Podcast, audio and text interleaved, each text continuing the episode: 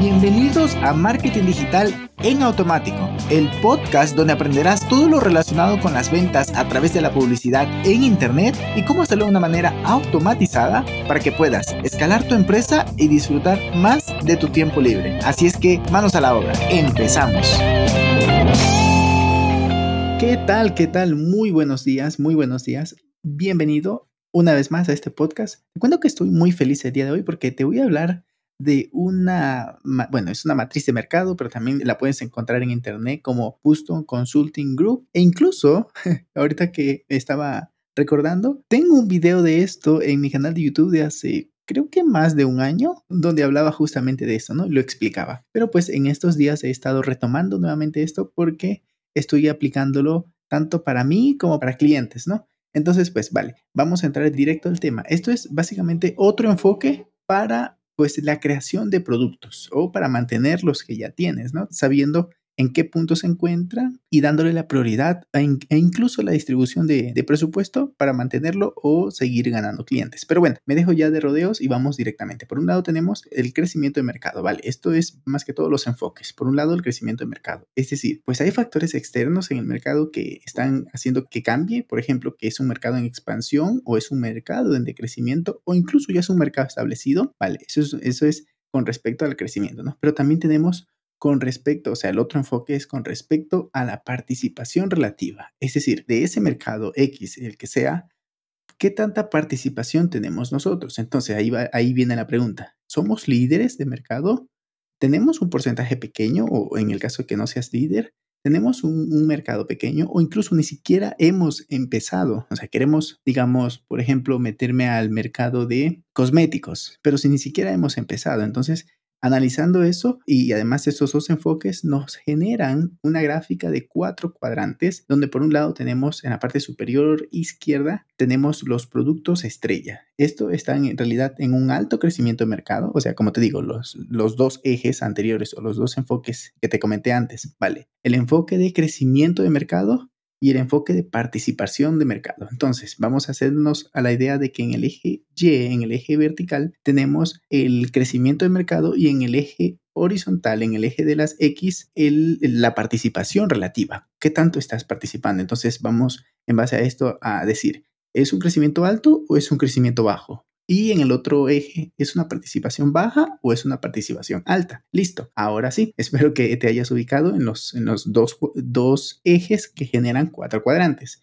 Bien, entonces, una vez que tenemos esto claro, vamos a el producto estrella. ¿Qué es el producto estrella? O, más bien, ¿cómo te caracteriza a ti como empresa? Esto quiere decir que estás posicionado en el mercado em, y, que además está eh, en, expansión y tú tienes una alta participación, ¿vale? Entonces, esto lo que tienes que hacer es priorizarlo para convertirlo en un producto vaca, que en un momento vamos a hablar. Vale, o sea, esto está genial porque te dice, ok, yo estoy posicionado en el mercado, digamos que yo estoy posicionado en el mercado de las automatizaciones, pero además quiero, pues el mercado está creciendo, vale, entonces debo de priorizarlo para convertirlo en un producto vaca, en un producto, ahorita vamos a hablar, si quieres te adelanto rápidamente, es un producto que ya tiene bajo crecimiento, pero que los que ya, o sea, e incluso es un mercado maduro, pero si tú te has posicionado, está genial. Vale, ahorita vamos a hablar de ello. Te lo quise adelantar para cerrar un poco el concepto. Vale, vamos con el otro producto, que es el de producto interrogante. ¿En qué cuadrante o qué condiciones tiene esto? Por un lado, que es un mercado en expansión, pero que tú tienes poca participación.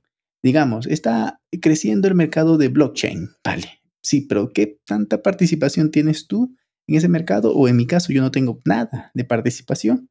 Entonces, pues eh, de plano, pues em, esto incluso es un tanto arriesgado, así es que podrías dejarlo de momento, ¿no? Ahora, si lo que tienes es un poco, un poco de participación, o bueno, incluso baja, pero puedes aumentar esa participación, puedes darle el enfoque correcto para que lo conviertas en un producto estrella. Mira, mira, esta intersección es ideal y más bien entender esta esta, e, este cambio constante que deben tener las empresas te va a poder eh, pues permitir identificar, ah, vale, mm, yo tengo una empresa de em, algoritmo de, de, programación, digamos, en PHP, en Django y en JavaScript, se me ocurre, ¿no? Pero estoy viendo que ahora eh, las nuevas tecnologías están con el React, por ejemplo, a ver, probablemente no sea así, pero pues me lo estoy inventando, ¿no? Está con el React, está con el JSON. A ver, no, JSON lleva un montón de tiempo. Pero bueno, entonces tú estás viendo eso.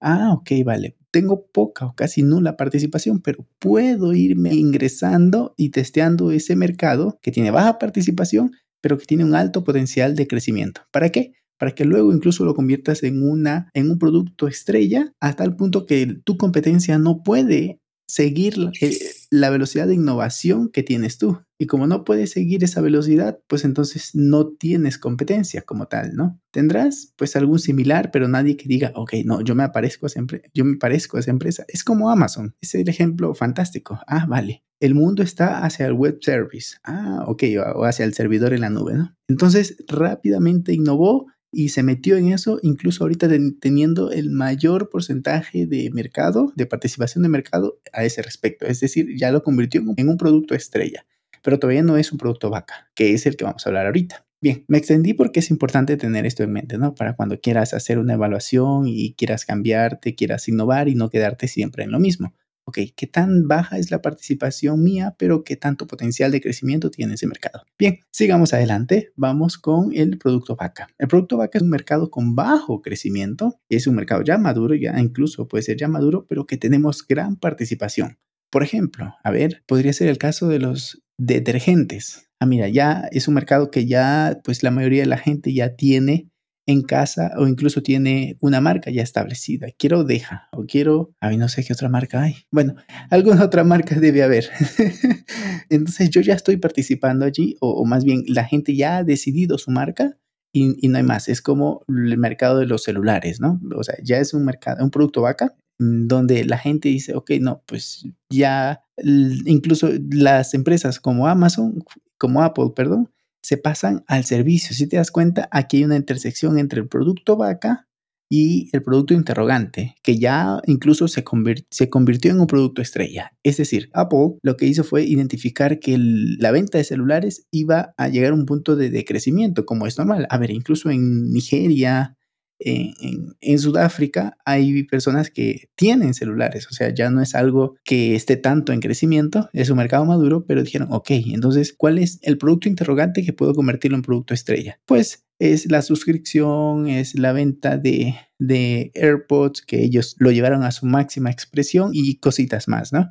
Ah, vale, incluso el mercado de la suscripción de televisión, o sea, del contenido, y se están metiendo también por allí, ¿vale? Eso es con respecto al mercado vaca. Y ojo, otra cosa interesante de esto es que este producto vaca nos permite financiar nuevos productos estrellas. ¿Por qué? Porque pues estás con ese capital, ya estás consolidado y no tienes tanta competencia si has hecho un buen branding. Bueno, por supuesto que si has hecho un buen branding, es, quiere, o sea, si es un producto vaca para ti, quiere decir que has hecho muchas de estas cosas. No necesariamente todas o no necesariamente todas bien hechas, pero has hecho algo bien y eso está genial. Bien, vale, como último, entonces el producto vaca es un producto que, que tú tienes alta participación y que hay un bajo crecimiento, es incluso un mercado maduro. Bien, ahora vamos con el último, un producto perro.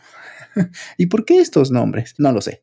Básicamente, bueno, este eh, Boston Consulting Group es un, es, un, es un grupo de consultoría de Estados Unidos que hacen estudios. Bueno, es una empresa ya bastante antigua que hacen estudios y que hacen pues consultoría de empresa. Entonces, pues por algo le habrán puesto estos nombres.